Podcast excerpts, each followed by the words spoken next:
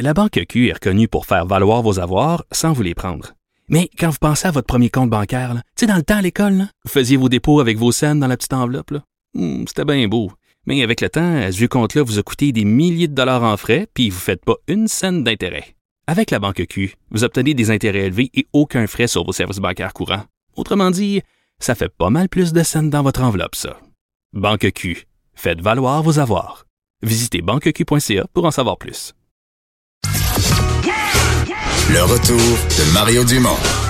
Pour nous rejoindre en studio, Studio à commercial cube.radio. Appelez ou textez 187 Cube Radio. 1877 827 2346. 13% des jeunes ont déjà été sollicités au moins une fois pour partager des photos sexuellement explicites. Et ce qui est frappant, Vincent, c'est qu'un sur quatre a dit oui. Oui, un sur quatre dans ce dans ce groupe de 13% C'est une- dans cette euh, les chiffres de l'équipe de recherche sur la sécurité et la violence dans les écoles québécoises, qui est dirigée par une euh, professeure euh, de l'université Laval, qui a interrogé 33 000 élèves du secondaire. Alors, c'est quand même un bassin assez important. Et les chiffres eh, peuvent inquiéter. Certains inquiètent, certains rassurent. On apprend que donc 30, 13 ont déjà été sollicités à avoir des, des à recevoir des photos comme ça de nature sexuelle. Ça peut peut-être être rassurant. Ce qui est surprenant, c'est que il y en a qui acceptent 13. Ben, un sur quatre, un sur quatre ça, je trouve ça beaucoup. a accepté. Il y a des certains contextes où c'est des inconnus. Euh, ce qui est plus régulier probablement c'est euh, chez des étudiants plus euh, plus vieux c'est en couple le problème c'est qu'au secondaire les couples vite, généralement. Ouais. pas longtemps et c'est souvent là que les problèmes commencent Estelle Cazelet, sexologue, cofondatrice des ateliers sexe URL. Bonjour. Bonjour. Euh, c'est des chiffres qui sont normaux, connus pour vous, ça? Oui, certainement, absolument. Rien de, de, de trop euh, de trop nouveau, en fait. Ouais. Euh, Bon, le, le 13% des jeunes qui ont été sollicités, euh, c'est une chose, mais que un sur quatre, parce que ça paraît quand même une sollicitation extrême, là, qu'on qu'on te demande des photos sexuellement explicites, un sur quatre qui dit oui. Mhm. C'est beaucoup, non? Oui, non, c'est quand même assez énorme comme chiffre. Le fait que je disais que ça me surprenait pas, c'est que je suis tellement consciente puis j'en entends tellement souvent parler que pour moi, c'est c'est de l'ordre du quotidien. On est rendu là-dedans. Je veux dire, quand j'ai quand on fait de l'éducation à la sexualité, justement, dans mon organisme, tu sais, on, on parle principalement des, des, réseaux, des nouvelles technologies de l'information et des communications. Donc, tu sais, c'est c'est plus une nouveauté, c'est comme intrinsèque aux relations des jeunes Mais- maintenant. Donc, Mais justement, parce que c'est plus une nouveauté, on, on a l'impression qu'il y a eu tellement de reportages, de cas dans des écoles, de, tu sais, de jeunes, dans le fond, qui ont eu des problèmes parce qu'une photo d'eux tout nus circulait. puis, exemple, en couple, là, trois mois après, le couple est plus ensemble. euh, Exact. comment, comment les jeunes, quand ils- au moment où ils l'envoient, la photo, là, comment ils sont pas conscients de ce danger-là? et Ah mon Dieu, ça serait très dur à calculer ça, le, le- le- niveau de conscience des jeunes par rapport à ça. C'est sûr qu'on le sait qu'à l'adolescence, parce qu'on est en développement psycho, euh, psychologique, psychosexuel, etc. On voit pas toujours les enjeux puis les conséquences de nos actions. Euh, donc, tu sais, j'ai beaucoup, je venais beaucoup de l'enfance, du moins en tant que sexologue, à, à travailler sur euh, comment accepter des refus, comment euh, comment ref- refuser aussi des affaires. Euh, mais tu sais, je travaille beaucoup aussi sur la personne qui partagerait justement, parce que je trouve que quand on fait de la prévention de de de de, de partage d'images euh, sexuelles ou intimes ou de n'importe quel ordre, euh, on parle beaucoup de comment quoi faire en tant que victime ou victime probable, mais on parle rarement de l'autre côté, l'envers. Donc, justement, cette personne-là, que ce soit une fille ou un garçon, un homme ou une femme, qui, euh, justement, par inconscience ou par conscience, va partager ces images-là. Donc, moi, j'essaie vraiment, euh, comme sexologue, à travailler ça avec les jeunes. Travailler le, mais pourquoi tu ferais ça? mais justement pourquoi? Est-ce que c'est généralement de la vengeance justement quand le Mm. couple se ou c'est plutôt pour se vanter euh, souvent auprès de camarades de classe par exemple ou juste Exact. faire euh, de, générer de l'intérêt? Ben c'est ça. Dans le fond, ça, ça change d'une euh, d'une génération à l'autre. Tu sais, comme par exemple, quand on, quand on parle de tranche d'âge, euh, tu sais, il y a beaucoup de lois qui ont été mises au Canada par rapport euh, au transfert d'images euh, sans consentement. Euh, parce que les adultes euh, partageaient ces images-là plutôt comme vengeance. Tu sais, en anglais, on va souvent entendre revenge porn, donc de la pornographie de vengeance.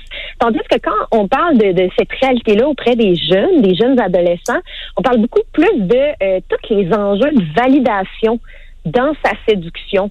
Fait que, tu sais, par exemple, partager une image pour une personne, tu sais, c'est comme montrer ses gains. C'est comme, oh, regarde la fille qui m'a envoyé telle affaire ou, hey, regarde mon chum, genre, il, est- il down sur moi, ah, il, il- me veut dans le fond. Donc, on est plus dans un, je trouve, dans une, dans, dans un partage de, hey, regarde ce que j'ai, regarde ce que, regarde comment ma séduction fonctionne, regarde comment j'ai de la valeur en séduction, euh, une valeur amoureuse euh, ou euh, sexuelle même. Mhm. Mais c'est, on, on a quand même quelques exemples où c'est ça, là, ça, ça revire pour vengeance ou autre, ça, ça revire en, Absolument. en- en circulation large là, de, de- du matériel, des images en question. Absolument. Puis ça, c'est l'autre aspect. Tu sais, dans le fond, c'est sûr que de travailler sur la valeur des gens, c'est vraiment important dans leur sexualité. Mais il y a quelque chose qui est immensément important aussi dans, dans, dans l'éducation qu'on pourrait faire, surtout par rapport à, à cet enjeu-là. Ce serait vraiment de, de, de parler de rupture amoureuse, de parler que ça se peut, ça va sûrement même t'arriver de vivre des ruptures à ce moment-là. Qu'est-ce qu'on fait de ces émotions-là? Est-ce que, tu sais, parce que, je sais pas, du jour au lendemain, on est jaloux parce que ton chum sort avec une autre fille, que tu vas aller partager des images de lui nu à tous tes autres amis de l'école?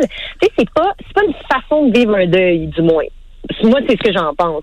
Fait qu'on travaille beaucoup là-dessus. Mais est-ce qu'on en est-ce qu'on travaille sur le deuil amoureux tant que ça dans notre société? Ben là, c'est comme une question à se poser, je pense. Là, évidemment, on parle de camarades de classe, euh, les chums Ouais. blondes, mais il y a Mhm. toujours le danger de tomber sur euh, un prédateur ou quelqu'un de mal intentionné Ouais. sur euh, les réseaux sociaux en général. Un inconnu qui Mhm. souvent sera pas nécessairement la personne qui, euh, à qui on croit parler, qui peut Juste te rappeler que c'est arrivé à un député à Ottawa. Oui, c'est vrai, absolument. Oui. Tu vois, ça arrive à des, à- bon, à des adultes. Membre du comité de la sécurité nationale du Canada. Bon, tu- et, euh, et, et ça, ça- donc où justement quelqu'un va prendre ces images-là pour faire chanter. C'est des cas qui nous apparaissent extrêmes, mais est-ce que c'est quelque chose Oui. qui arrive quand même encore trop souvent? Est-ce que les jeunes se méfient de ça? Est-ce qu'ils ou font trop Ouais. confiance facilement?